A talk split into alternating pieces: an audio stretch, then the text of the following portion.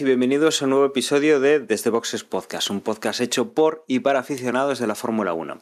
En esta ocasión vamos a hablar de lo que se viene este próximo fin de semana. Estamos grabando a jueves, con lo cual seguramente el podcast ya salga el viernes cuando empiecen a rodar los coches.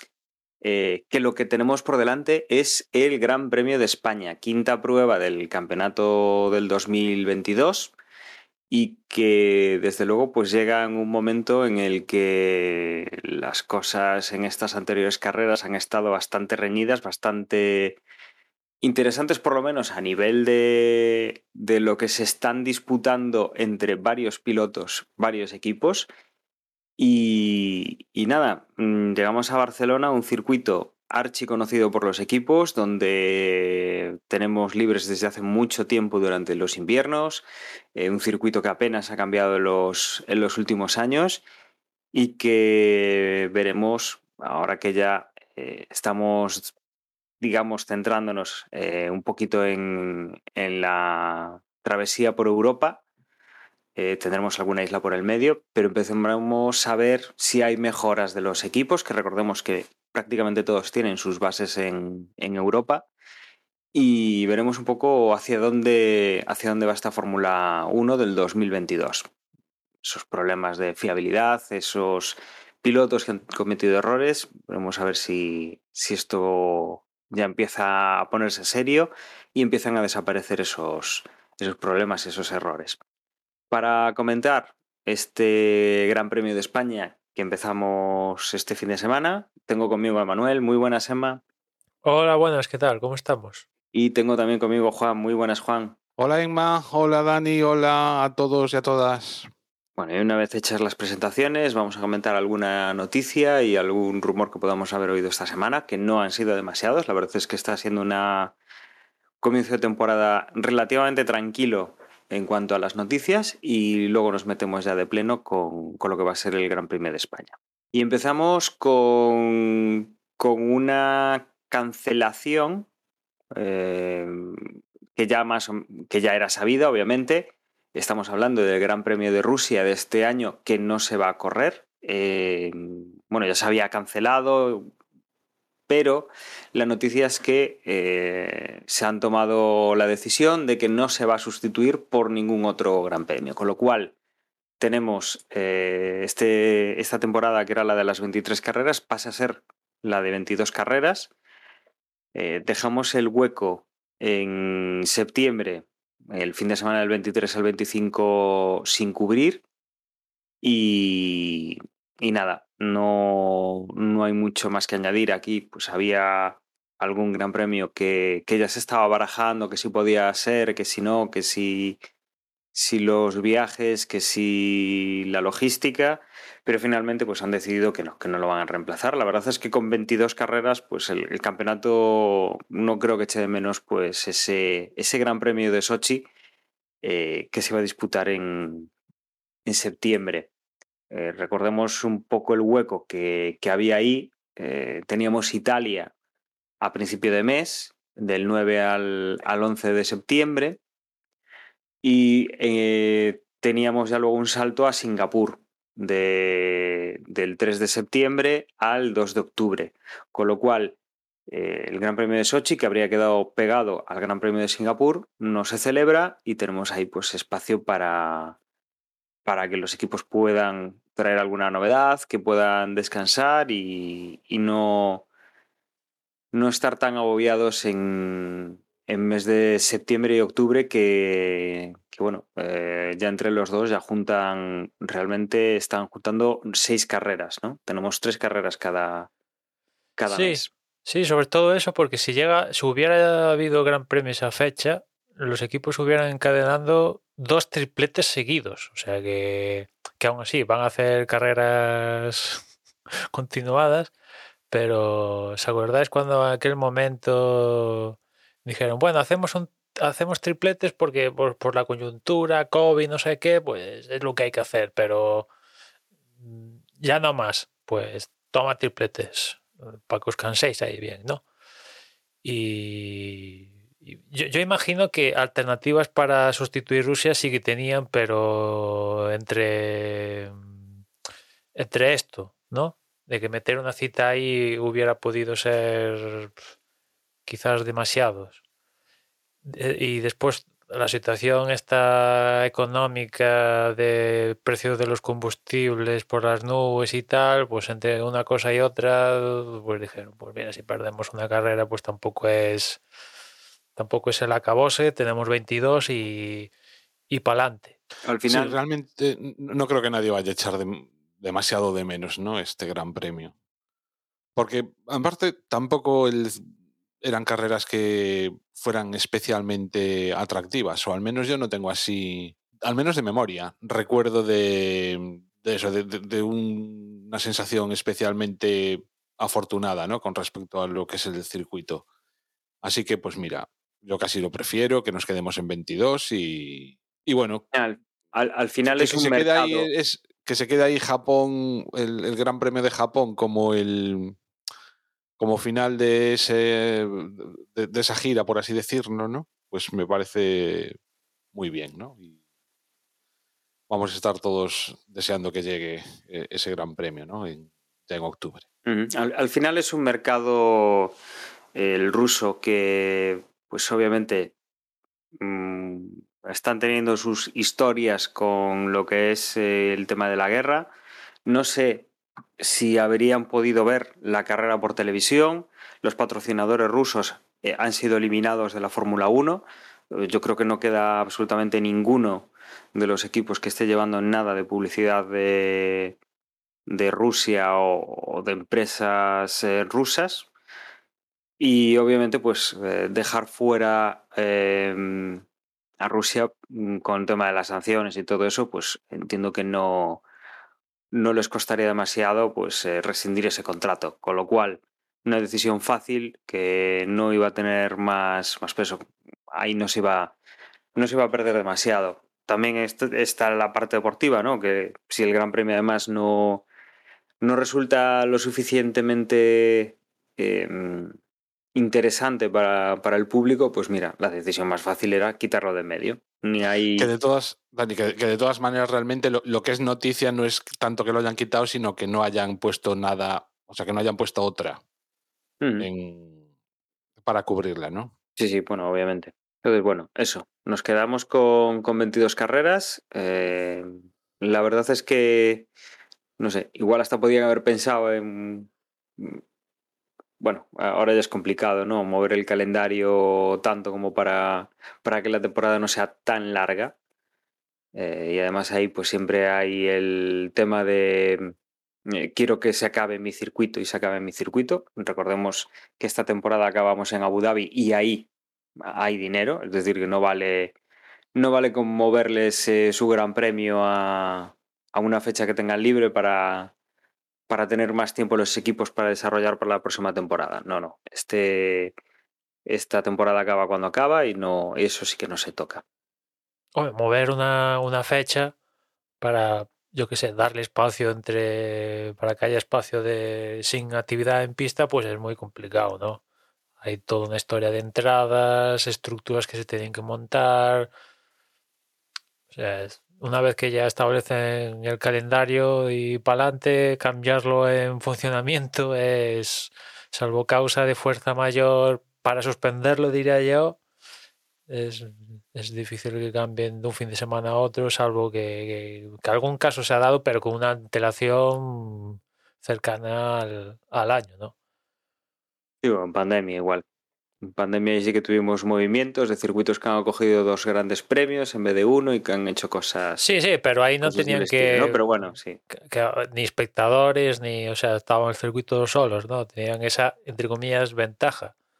Pero aquí pues, ya sabemos que, ya lo hemos contado aquí, que todas las entradas de, de todos los circuitos a partir de, ya no me acuerdo cuándo lo dijimos, de, de- de los principios, de principio de temporada, que estaban ya todas las entradas vendidas de todos los circuitos, o sea que mover eso, pues imagínate el, el follón que. No, esa, esa decisión, esa decisión podría haber sido, pues, eso, cuando se presenta la temporada antes de empezar, porque antes de empezar, eh, la guerra ya estábamos en marzo. O sea, ya empezamos la temporada con la guerra en curso. No sé, eh, la decisión, si hubiera sido rápida, igual, eh, igual podría haber, no sé, tenido cierto sentido, ¿no? Pero una vez que, que ya lo has dilatado, que has buscado las opciones y que han agotado, pues, estos, creo que ya llevamos más de tres meses de, de guerra, pues obviamente ya no es cuestión de, de andar retocando tanto el calendario. No llevamos tres meses. Sí, No, no puede ser. sí, ya llevamos tres meses. Empezó en febrero. Sí. Bueno, igual, igual me estoy confundiendo ya con todas las maniobras, Sí, sí, con toda, todo- la, toda la preparación, vamos. Esto está yo que en los primeros libre, en los primeros entrenamientos de pretemporada en Barcelona, fue cuando empezó todo esto. ¿no? Llegó a subirse Mazepin al, a los Sí. libres. Llegó. Sí, sí, sí. Sí. acuérdate que al principio el Haas sí que tenía los colores de tal y para, ya para Bahrein y tal ya no, no los tenía. O sea, el, el- de hecho, el último día de, de Barcelona fue cuando quitaron. Haas tomó la decisión de quitamos los colores, tal, pero el tío se montó. Ujú. Joder, ¿quién lo iba a decir, eh? Algo que parecía que iba a durar una semana por la superioridad inicial, vaya, o, o presumible. Al menos para 24 los profanos. 24 de febrero, Juan. Joder, o sea, 24 de febrero, 24 de marzo, 24 de abril. Nos llevamos tres meses, pero, pero le faltan cinco días. No, bueno, ya teníamos toda la escalada, con lo cual eso. eh, ya había saltado los primeros libres, con lo cual, no sé, igual alguna cosa ya tendría que tener preparada, ¿no? Pero desde luego, eh, teniendo 22 carreras, el calendario está más que completo y más que cubierto y no es un gran premio que vayamos a echar demasiado de, de menos en, en Bueno, este año 2022. Igual, igual lo echa de menos el que el que quede segundo en el campeonato se queda cerca del primero, ¿no? Porque lo vería como una opción de, de arrebatarle el, el, liderato, ¿no? Una carrera menos al final entre pitos y flautas, pues son unos cuantos puntos entre vuelta rápida y tal. Imagino que, claro, si de meter una carrera sería sin, sin formato sprint, que aún tendría más puntos. Bueno, No- Es- nos lo apuntamos, nos lo apuntamos para revisar, ¿eh? No, iba a Veremos decir a que es- muy temprano para hacer cualquier tipo de pronóstico. O sea, es. Pero vaya, yo me extrañaría mucho que vayamos a tener un final de temporada tan a priori abierto como el del año pasado.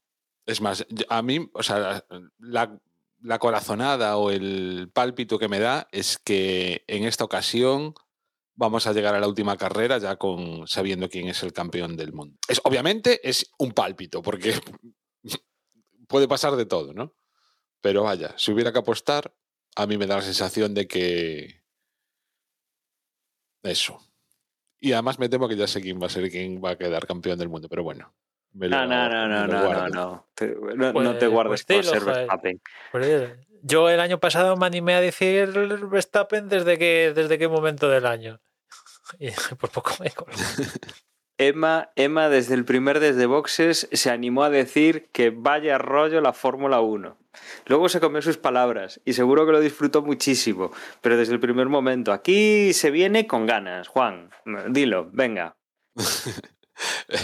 Pues venga, em, tampoco voy a, voy a decir ninguna salvajada, ¿eh? O sea, Verstappen campeón del mundo en Brasil. Bueno, anótalo ahí, Dani.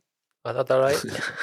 Ap- Apuntamos para, que aquí. no se, para que no se olvide. No- no. Obviamente, mm, ¿qué me gustaría? Me gustaría que fuese Carlos, me da igual como si es en Abu Dhabi, vaya, en el último...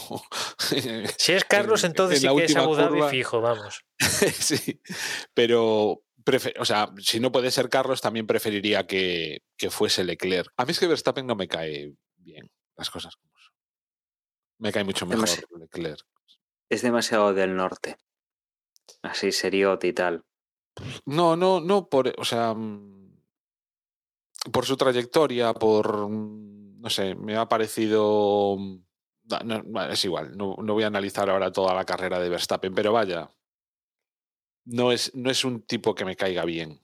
Me, me parece que es la hostia conduciendo, o sea, creo que es el mejor piloto a día de hoy, en, en- al menos en- de los que están corriendo en Fórmula 1, pero no para nada es mi predilecto en, lo que pues a pues eso, ¿no? A fanservice se refiere. Me cae mucho, o sea, preferir, o sea, eso, con el corazón prefiero mm, en la batalla Leclerc-Verstappen, vamos, ojalá, ojalá Leclerc. No sé qué opinéis vosotros. ¿eh? Yo, yo estoy contigo, la verdad.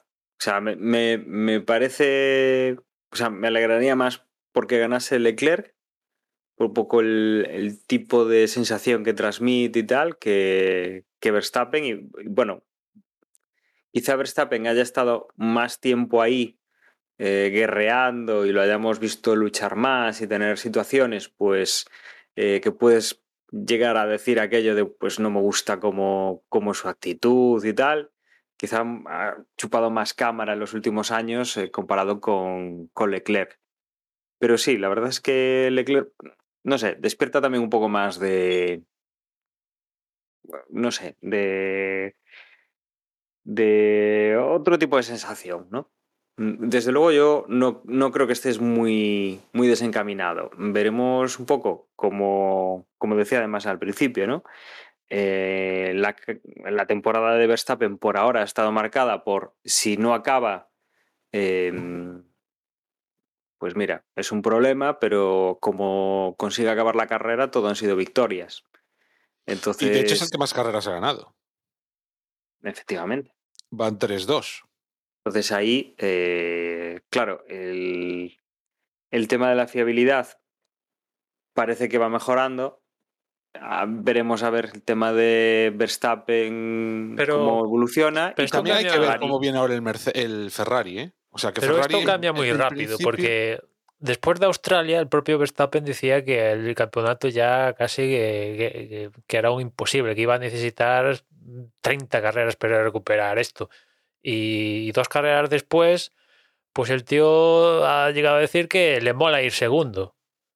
¿Sabes? Que, que le mola, en vez de estar liderando el campeonato, le mola ir segundo, claro.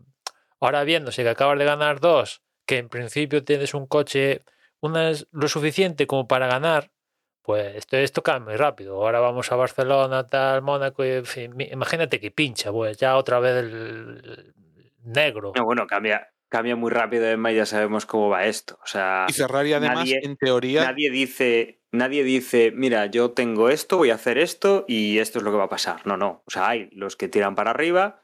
eh, conocemos los casos de Honda, de esto, no, no, Hombre. ya le vamos a dar un motor guay a Fernando. Y tenemos los casos de no, es que nosotros, uff, el campeonato está muy jodido para que luchemos, pero o sea, no sabéis, o sea, no, no habéis saltado a la pista en los primeros, en los primeros entrenamientos de la temporada, ¿no?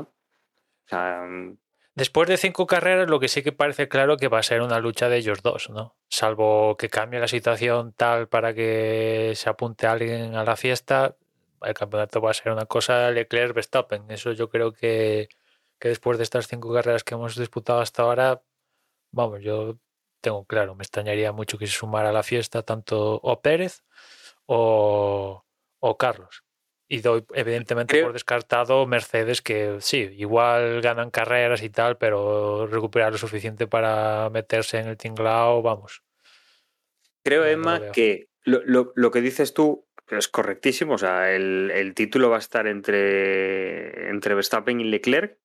Mm, Pero bueno, lo, lo veo como que va a haber una lucha de, de Ferrari eh, Red Bull. Es decir, ni Checo ni Carlos creo que vayan a tener muchas oportunidades con estos dos gallos delante, pero yo creo que van a estar muy relacionados con lo que consiguen sus dos compañeros de equipo. Mucho. O sea, yo creo que Y, en ese van a estar ahí estorbando y van a ser muy protagonistas. y en ese duelo, Red Bull yo creo que tiene claro que Pérez siempre va a ayudar a Verstappen, pase lo que pase y esté como esté en el campeonato. Aquí el number one es Verstappen y eso yo creo que lo tenemos todos claros. En cambio en Ferrari yo no sé si lo tienen claro. Y yo ya aún faltan tienen 17 claro. carreras. Yo a partir de ahora, en una situación donde tengo que primar a Leclerc o Carlos Sainz, por mucho que eh, tal, yo primaría a Leclerc. Ostras, Yo creo que sí. es un Ferrari, claro, ¿eh? Yo, yo, o sea, personalmente creo que Ferrari también lo tiene clarísimo. Y lo mismo que decías que, en, o sea, que Pérez iba a ayudar a, a Verstappen, yo estoy convencido de que en eso Carlos también es un jugador de equipo y, y va a hacer, o sea, llegado, o sea, tengo, tengo muy claro que a poco que le digan deja pasar a, a Leclerc, lo va a hacer y, y vamos, que, que va a ser un buen jugador de equipo. Sí, yo- tú imagínate la toda- posición. Toda, la trayectoria de Carlos ha sido así. O sea, nunca se ha enfrentado o. No, aún no, aún, aún falta la decisión. Te voy a poner un caso. Imagínate que, que por circunstancias de carrera va primero Carlos y, y- y segundo Leclerc.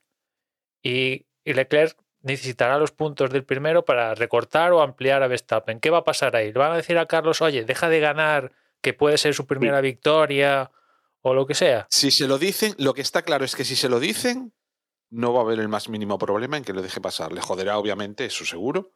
Pero. Vamos, en ese caso el problema no va a ser Carlos, será Ferrari. Ya, ya también. que tome la decisión y Pero- vamos, y que pero claro. personalmente estoy convencido de que, que- que la, la decisión que tomará será la de favorecer a Leclerc. Por, o sea, porque es que los números cantan.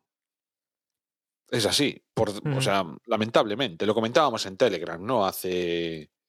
Pues a lo largo de esta semana. O sea, las cosas son como son. Llevamos muy poquitas carreras, pero ya hay una diferencia, y ya no solo una diferencia, sino también una sensación en la que está mucho más entonado Leclerc que, que Carlos. Desgraciadamente, para los, eh, al menos para los eh, espectadores españoles, ¿no? Que la gran mayoría, pues, preferíamos que, obviamente, que Carlos ganase. De todas formas, yo creo que va a ser una buena temporada también para Carlos, en el sentido de que va a tener sus oportunidades, va a ganar sus carreras y, y eso. Hombre, y sim- O sea, yo- Simplemente yo lo que, lo que creo es que no.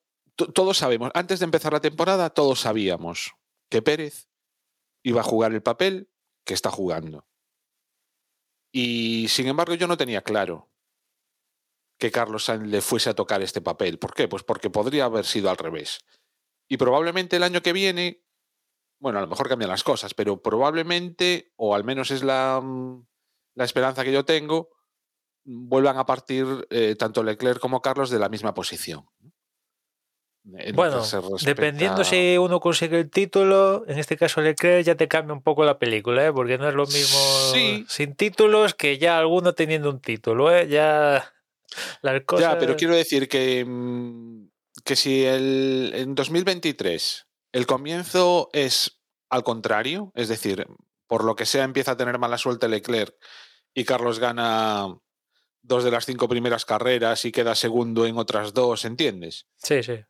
y le saca, no sé cuántos puntos le saca ahora mismo Leclerc a, a Carlos Sainz, pero igual son 30 ya o, o más. Incluso, o sea, pues no, no, más de 30, más de 30. más de 30, pues eso, o sea, si en cinco carreras le sacas 35 puntos Carlos a Leclerc, yo creo que Ferrari lo va a tener muy claro. Lo mismo que lo tiene claro esta temporada. O, yo, o que yo entiendo que Ferrari esta temporada lo tiene muy claro. Le- saca A mí 51. me resultaría ¿eh? una sorpresa de verdad que, que no hubiera órdenes de equipo llegado el momento a estas alturas del campeonato y con lo que llevamos visto. No, no, ya, por eso digo que extraño. en Red Bull yo creo que no hay ni la más mínima duda, pero en Ferrari no, no, no, pongo la mano en el fuego de que no vaya a surgir alguna duda. Y en- en- en- dependiendo cómo sea el contexto de esto, si tardas un minuto, igual se te va la película y, ya no puedes hacer la jugada maestra, ¿no? Que ya ha pasado, que se lo han pensado más de la cuenta y cuando han querido actuar y tal, pues ya el efecto de, del orden del equipo ya se había diluido, ¿no? Y, y después con respecto a Carlos, yo evidentemente creo que teniendo en cuenta el coche que maneja, que ya ha demostrado el potencial que tiene, yo creo que yo sí que le meto presión en el sentido de, que este año tiene que conseguir al menos alguna victoria.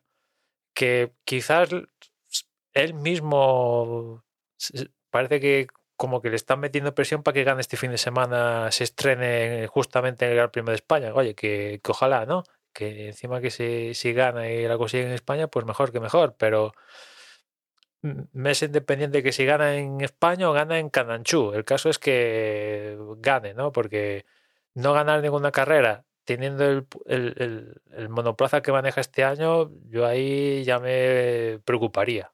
Porque que no gane teniendo los coches que tenía hasta ahora, pues vale, no hay ningún problema, ¿no? Incluso ha logrado buenos resultados, ¿no? Con podiums y tal. Pero ahora maneja un coche con capacidades de ganar el campeonato del mundo. Hay que conseguir victorias. Si, si su aspiración también, por otra parte, es conseguir el título, ¿no? Si está muy bien ser regular, que eso pues, yo creo que es una de las cualidades que ponemos de él, pese a- al año que lleva. Una de las cualidades que le pongo a Carlos es que el tío es muy es, es regular, ¿no? Pero bueno, hay que conseguir victorias. Si quieres conseguir el campeonato, esto no es como en MotoGP que consiguiendo una o cero y te puedes plantear ser campeón del mundo. Aquí en Fórmula 1 hay que conseguir victorias porque si no hay demasiada diferencia entre, entre el escalonaje de, puntos. Y poles también, poles también. Porque, por ejemplo, en Miami, si en vez de salir segundo sale primero, pues igual el que se come a Verstappen es Leclerc. Y que después habrá que ver el ritmo y seguramente Carlos, pues como vimos después en ritmo, sigue, sigue aún faltando, ¿no? Pero claro, no es lo mismo salir primero tal y Leclerc sale libre, por así decirlo, como sale en la pole, sale libre, no se come ningún Verstappen ni ningún ningún problema y en cambio pues Carlos saliendo segundo y Verstappen acompañándolo, pues sabes que Verstappen te la va a querer colar, ¿no? Y mientras Leclerc está pensando en la segunda curva. Sería una buena oportunidad esta para hacer la pole. Es más, si quiere ganar aquí, vendría muy bien que hiciera la pole. Pero precisamente a mí lo que me da mala espina con respecto a la performance que está teniendo Carlos es como que está deseando demasiado esa, esa primera victoria. Y ese ansia, esa necesidad, esa, eh, lo, como lo queráis llamar, ¿no? De, mm, de ansiedad, no sé, está haciendo que cometa errores. Entonces, a lo mejor en el momento en que ya gane esa primera carrera y que, eh, que, que se quite ese peso, ese peso de encima, probablemente le vaya mejor. Con, pues eso, no tener tantos errores, porque es que siempre al final eh, es una de cal y una de arena, ¿no? En todos los grandes premios. Meto la pata, me salgo aquí, no sé qué, al final un error en la, en la vuelta decisiva, y eso al final pues le está jodiendo bastantes puntos. Es que te, decía antes que está a 50 y a 50 que dije 51, ¿no? Está ahora mismo de de Leclerc si no hago más mi- mis cuentas y claro, teniendo en cuenta en las dos que abandonó Australia y Imola, pues a lo mínimo que hiciera, yo creo que pues no sé, en tercero, 51. sí, 104 Charles Leclerc, 53 Carlos Sainz. Es decir, le saca 51 puntos Leclerc. pues, Casi pues lo dobla, casi, casi, casi tiene el doble de puntos. Sí, sí, pero suponiendo un resultado hipotético en Australia, yo qué sé, ponte un cuarto. Y en Imola ponte un... Venga, ponte otro cuarto, pues ahí podría haber tenido, yo qué sé, fácil 30 puntos más. Sí, sí. O sea que ahora mismo sería segundo del campeonato. Fácil, ¿eh? O sea, estoy poniendo resultados que yo creo que eran asequibles para él con el, con el coche que manejaba en esas dos carreras que se quedó en la primera Bueno, el segundo vuelta. lo iba a tener complicado con las tres victorias de Verstappen, pero vamos. Muy, andaría. muy, muy a la par. Desde luego por encima de. por delante de Sergio Pérez. Sí, sí, es que ahora mismo tiene hasta Russell, está por encima de Carlos en el, en el campeonato y Russell pues, la clasificación. Russell pues ya es un caso de éxito, los puntos que tiene, ¿no? Russell me recuerda al primer mundial de, de Alonso, en el cual no fue el que más carreras ganó, pero sí que fue lo mismo que está siendo Russell, ¿no? El más regular a la hora de puntuar. Y más regular que Russell no se puede Bueno, ser. Te carreras, una cosa, cinco eh. Dani. O sea, Fernando conseguía victorias al principio de año, consiguió una A renta. ver, Y, Consiguió una pues, ronda, pero aquel año no tenía ni el mejor coche ni, eh, ni ganó más pero carreras. Fernando no- Simplemente no- era el quintos, coche ¿eh? más fiable. No, hombre, no, no. No lo digo en el sentido de, de que se les pueda comparar, ¿no? Pero vamos, me refiero a que Alonso aquel mundial lo ganó eh, no por ganar carreras y abandonar unas cuantas o lo que fuese, sino por ser súper constante en ir puntuando, que al final de temporada el puntuar todas las carreras lo máximo posible Aparte, no, no asovallando y diciendo pues he ganado más que, que todos los demás, ¿no? O sea, el, el ser regular al final pues le ha reportado, eh, en aquel momento le reportó el, el campeonato del mundo y digo que Russell, eh, que ha terminado todas las carreras quinto, no está quinto en el mundial, está por encima, es más regular que algunos que han conseguido mejores, mejores puestos y han tenido abandonos. O sea, me refiero a, en eso me refiero a la, a la regularidad, ¿no? Sí, sí, hombre, está ahí porque ha sido regular, si no, no, no, no estarías, sin lugar a dudas. ¿no? Y únicamente tiene el, el, que el, el podio que consiguió en Australia, creo que fue, ¿no? Y es el único resultado de podio, porque el resto es cuartos, quintos, etcétera, etcétera. Bueno, regularidad. Sí, me refiero a eso, que, que está ahí metido por encima de algunos que tienen mejor coche, con un coche que teóricamente da los problemas que da, porque el suyo pues parece que no los da tanto, pero el de el de Hamilton depende de la carrera, es inconducible, eh, que bueno, que está ahí, que, no se espera que estén luchando, como decías tú antes, ¿no? Que los Mercedes no se les espera en principio que se vaya a meter en esa guerra entre entre los Ferrari y los, y los Red Bull, pero bueno, Pero, que Russell los puntos va cosechando. pero, pero está ahí porque los otros no han maximizado su potencial de puntos, ¿no? Sobre todo Carlos. Claro, Claro, O sea, claro, sí. eh, es de mérito de los otros y el mérito de él es que, pues sí, no. No, no, no o sea, el mérito ¿no? es Pero- que- que- que no ha fallado, que no ha cometido errores como otros, que no ha, no ha estado metido en problemas, que ha hecho su trabajo. O sea, al final va arañando ciertos puntos y está ahí arriba.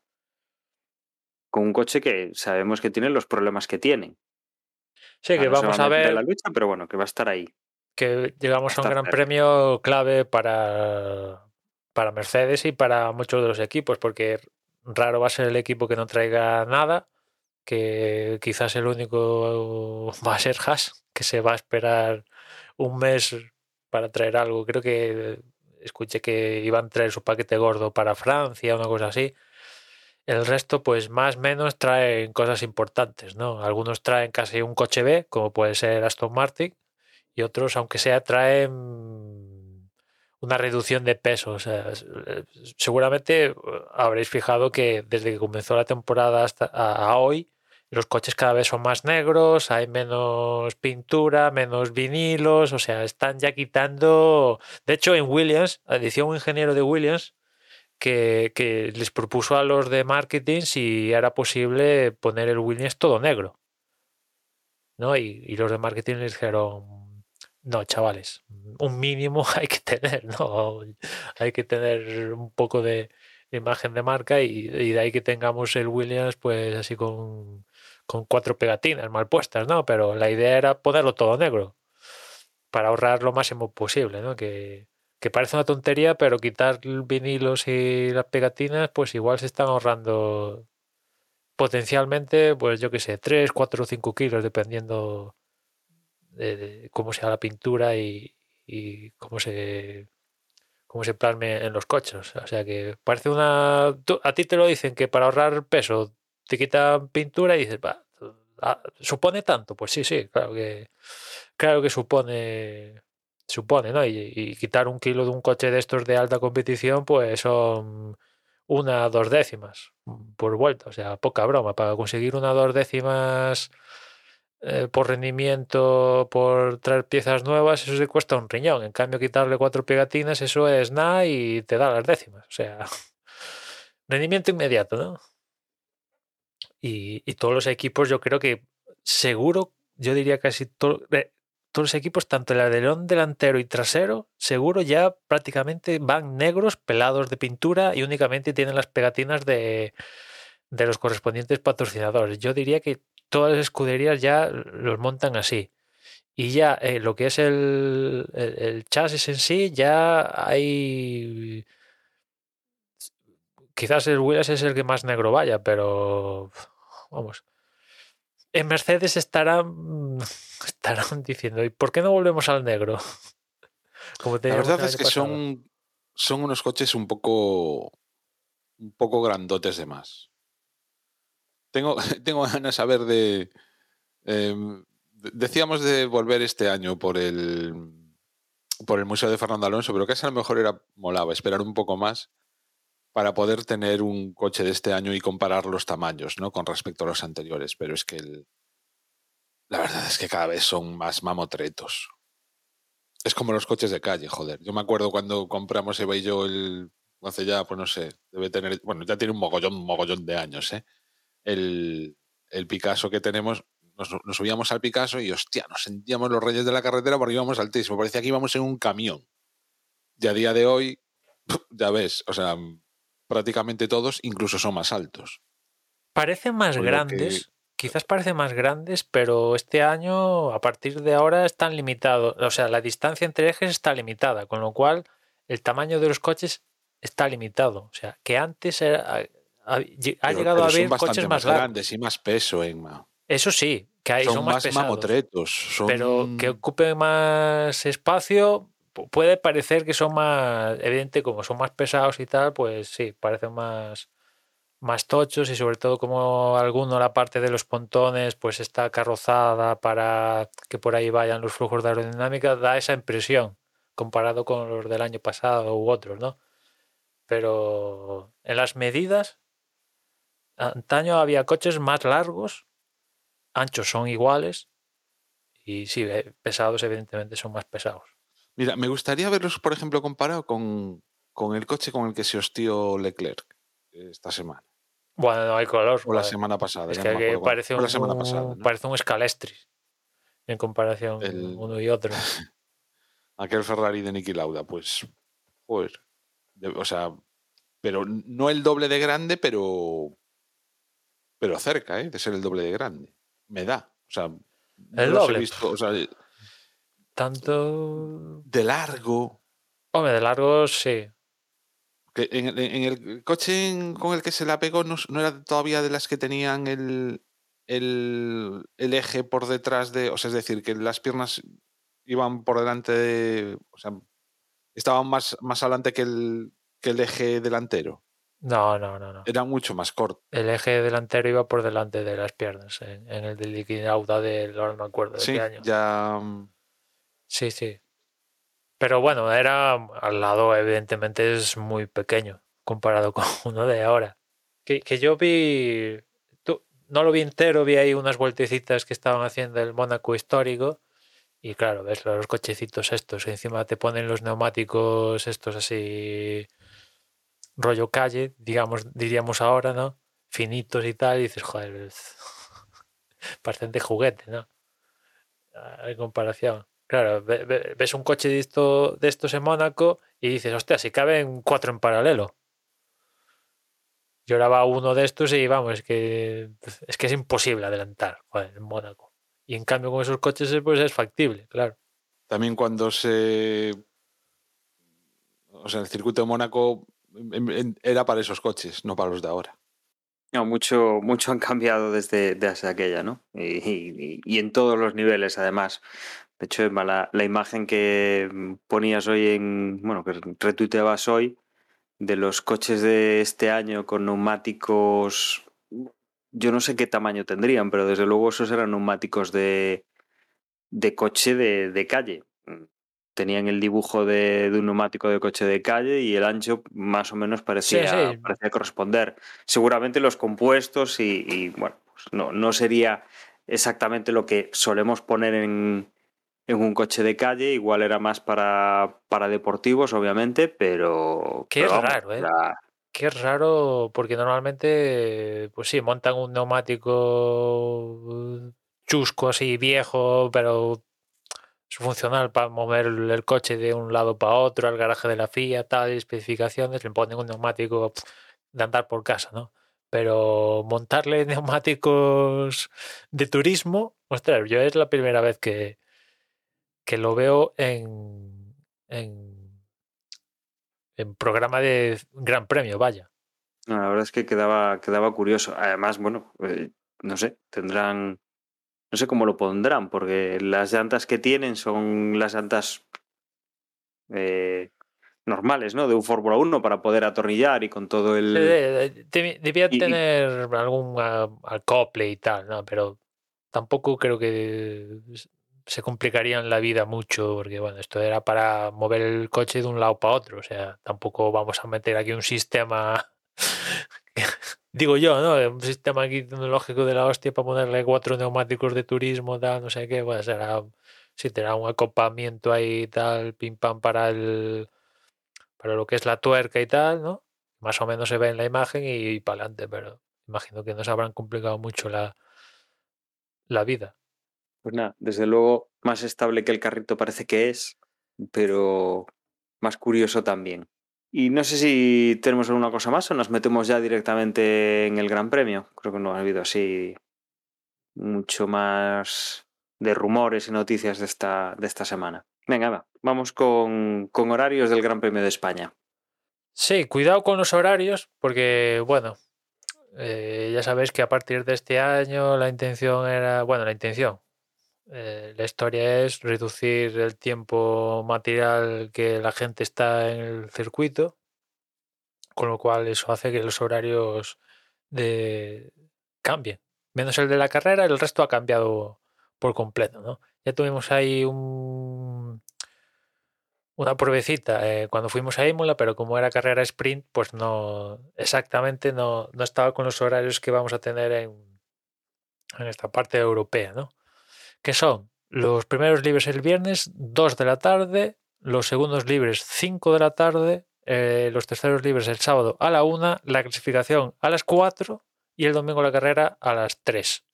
Con lo cual veis que aquí no hay ninguna.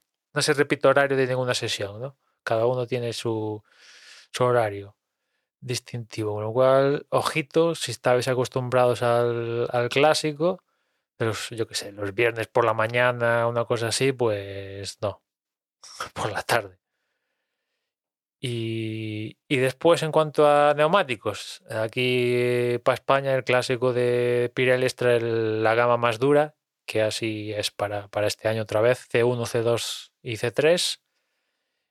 Y después zonas de DRS de aquí de Cataluña, pues ya las clásicas, ¿no? Línea de meta y la recta que hay detrás entre la 9 y la 10. Quizá, quizá un tema un tema a destacar a nivel de climatología, y es que si bien en España en verano mm, puede llegar a hacer bastante calor, eh, este año tenemos una primera ola de calor eh, que va a coincidir con este fin de semana. De hecho, en Coruña se esperan temperaturas, creo que por encima de los 30-35 grados, o sea, una, una cosa de que estamos acostumbrados a verlo en agosto, pero desde luego no en mayo. Y, en la zona de Barcelona, pues eh, igual nos encontramos con temperaturas mm, 10, 15 grados por encima de lo que es habitual en estas épocas, por encima, bastante por encima de lo que es habitual cuando hacen eh, las pruebas en, en invierno y que veremos con los neumáticos más duros, con los neumáticos eh, el, con el C1 cómo se comporta con el C2 y desde luego el, el hacia dónde van los equipos con, con, unas temperaturas que no son las habituales o que en teoría no son las habituales que se vayan a encontrar en este circuito en concreto.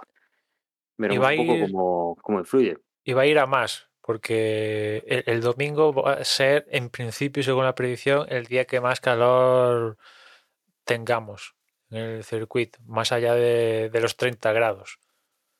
Con lo cual, pues va a hacer calor y, del bueno está en la edición de este año, salvo sorpresa de última hora.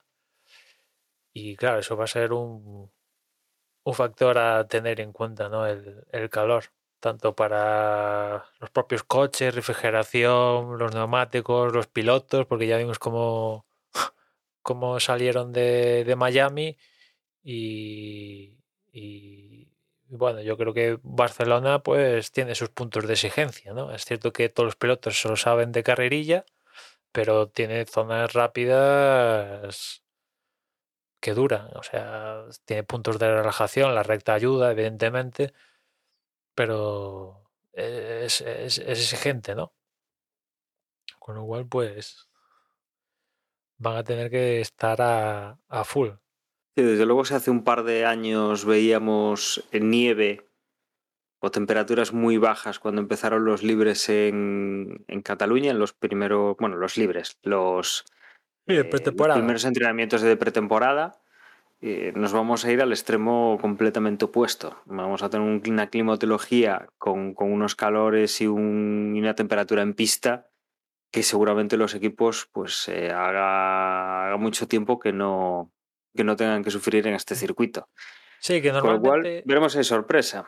normalmente aquí en Barcelona suelen marcar mejores tiempos en pretemporada que después en- durante el Gran Premio.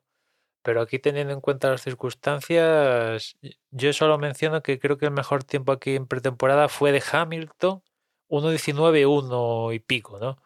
Vamos a ver cuál es el mejor tiempo del fin de semana, porque las condiciones van a ser peores, porque va a hacer más calor y, y el aire va no es tan o sea, no es tan es más denso eh, a estas alturas de año y tal, ¿no? Con lo cual la, el rendimiento ya por calor y eficiencia aerodinámica es peor que, que cuando estuvieron en, en invierno, pero los coches han mejorado y, y vamos a ver qué tiempo marcan este fin de semana, ¿no? A ver cuánto es la mejora.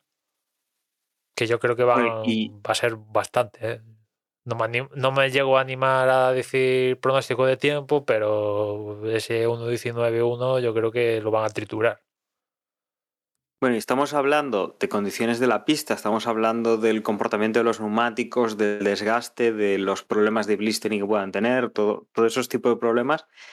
Pero por el otro lado tenemos la otra vertiente, la humana. Eh, venimos de un gran premio de en Miami, donde yo creo que hemos visto a todos los pilotos mm, salir bastante sudados y con, con cierto grado de deshidratación pero en la que desde luego a quien vimos bastante, bastante afectado por, por las temperaturas y, y el desgaste de la carrera eh, fue a Max Verstappen. Veremos con una ola de calor enfundados en monos eh, inífugos, con los calzoncillos inífugos, esperemos, eh, con los cascos, con, con las temperaturas que va a haber, cómo, cómo salen los pilotos. Desde luego, mm, esto no es un tiempo de primavera, esto es un tiempo de pleno verano, de, de ola de, de calor de verano.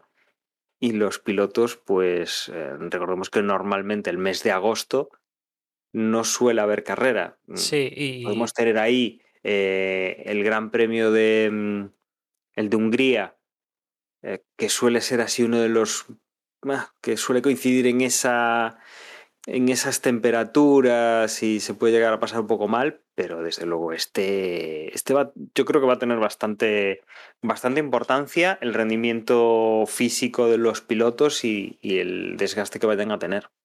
Y en Barcelona la sensación es que te ahogas, ¿no? Porque con la humedad y tal, la sensación es que te ahogas. A diferencia de otras zonas donde igual puede haber 40, pero como no hay la carga de humedad, pues sí, es duro, pero te lo llevas más, más liviano. Que por cierto, os habréis fijado que desde la carrera de, de Imola han vuelto las, eh, después de acabar la carrera, y antes de- del podio, pues te- volvemos a meter los pilotos en, en la sala esta para bajar pulsaciones, la cool room que, que le llaman.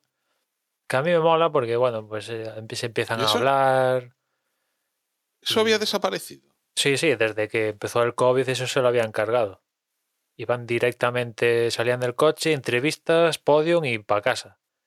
Y ahora pues... Ostras, no me había ni dado cuenta. Sí, sí, y ahora ha vuelto, hacen la entrevista, mm, van para la cool room, los dejan ahí mm, tres minutos y ya, y ya pueden. Que no sé si os habéis fijado, pero en, en Miami había puesto un micro para escuchar, Sí. pero un puesto de micro ahí, un pie de micro y para... Es que eso moló, eso moló, Claro. porque, joder, eh, a mí me recordaba ciertas escenas que ves, por ejemplo, en, en lo del Drive to Survive, ¿no? De, de Netflix.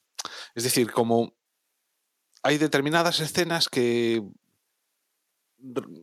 aunque sean pocas, ¿no? En, en la serie esa, y aunque todo sea una mamarrachada en el fondo, hay determinadas cosas que, que solo las puedes ver, ¿no?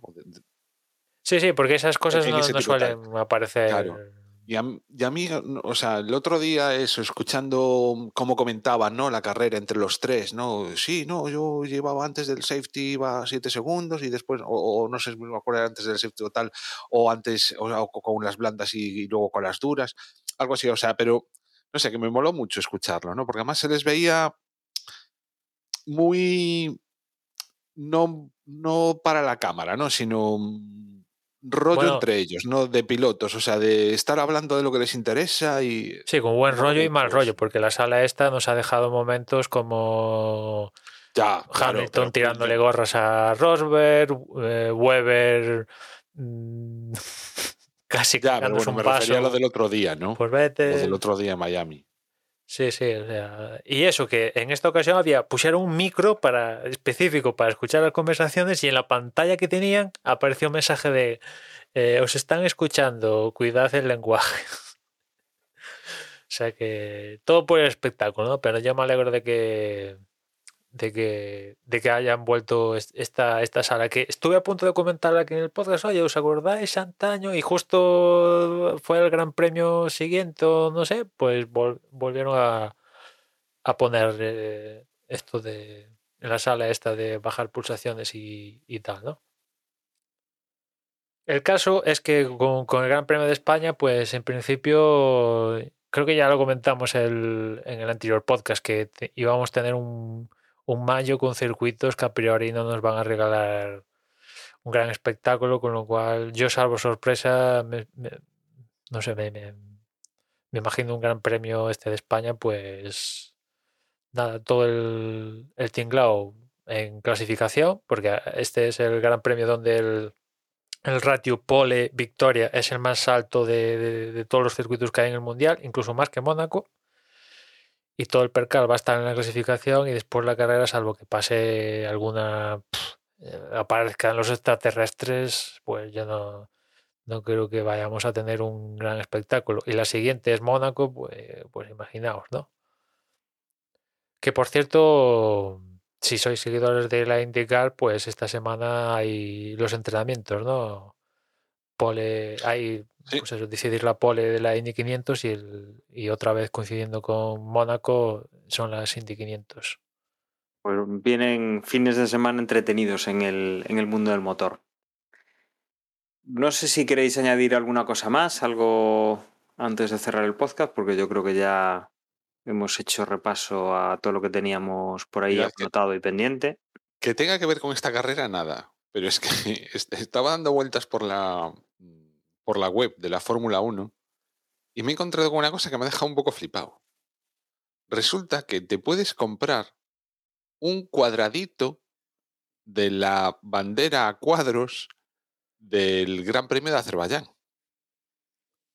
Y vale 241,95 euros. Es decir, esto consiste en tú compras uno de los cuadraditos, el blanco o el negro, pones tu nombre, Sí, sí, ya lo En han la hecho carrera, veces. Lo han hecho varios. Yo, yo no me había enterado de esto, o sea, estoy un poco flipando.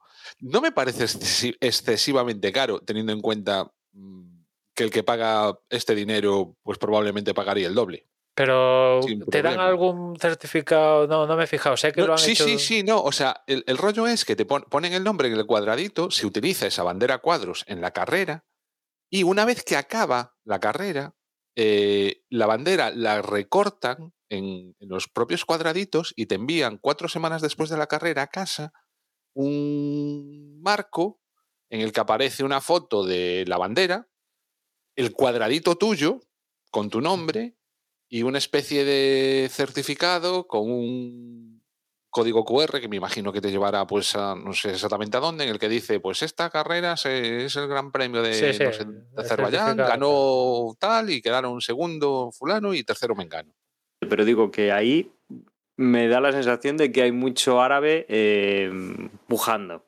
y también hay kanjis ¿eh? si os fijáis de, no sé si eran japoneses o... Sí, hombre, yo creo que no. 241, vaya, 242 euros no es una locura. Ninguna, o sea, es que yo estoy ya casi por decirlo, o sea, animaos los oyentes de Desde Boxes y, y entre todos ponemos un Desde Boxes ahí.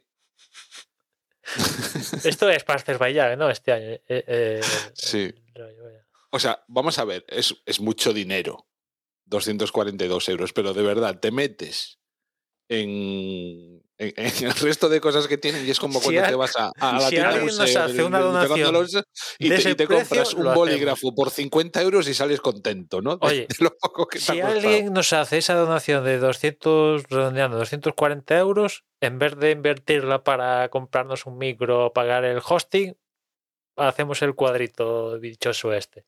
Pues mira, Estaría ahí gracioso. queda. Y eh, de todas formas, ya os digo que em, yo que estuve en, Italia, estoy hablando de 2000, creo que fue 2005. Fernando Alonso todavía no era campeón del mundo, me parece recordar. Fue el año, yo creo que fue el año que, que lo consiguió. Estuve en Museo de Ferrari, estuve por el centro de Roma, que hay varias tiendas de, de equipos de Fórmula 1. Y bueno, os puedo decir que por lo menos Ferrari sí tenía una muy, muy interesante oferta, carísima, porque en aquel momento que por la gasolina la echabas a 1,20, año eso, 2005 en, en Italia, em, yo creo que un morro de un Ferrari, no recuerdo cuántas temporadas atrás podían ser, pero un morro completo de un Ferrari valía 8.000, 9.000, 10.000 euros. Em, vendían levas, vendían em, mesas hechas con, Sí, con los bastidores del motor, o sea, Hostia, de todo. Lo que está guapo es hacerse una mesa de salón con el bloque del motor.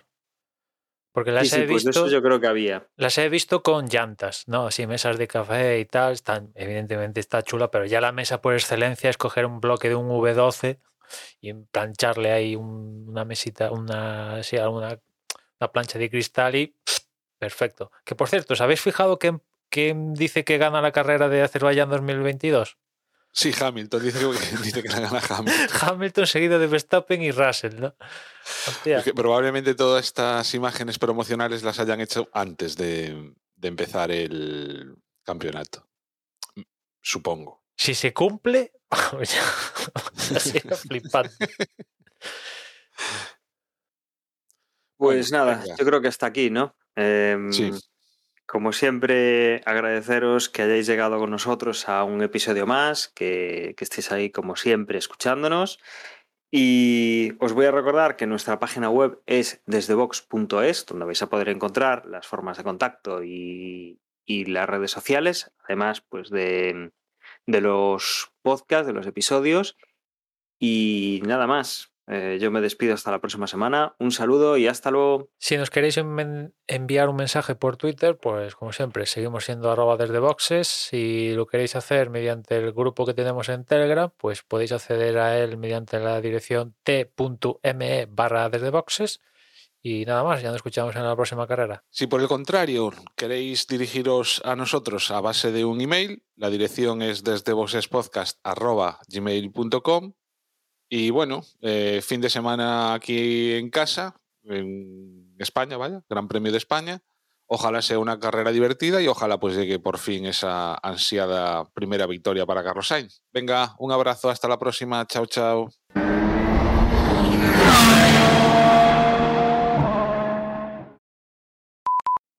No sé quién era que lo vendía.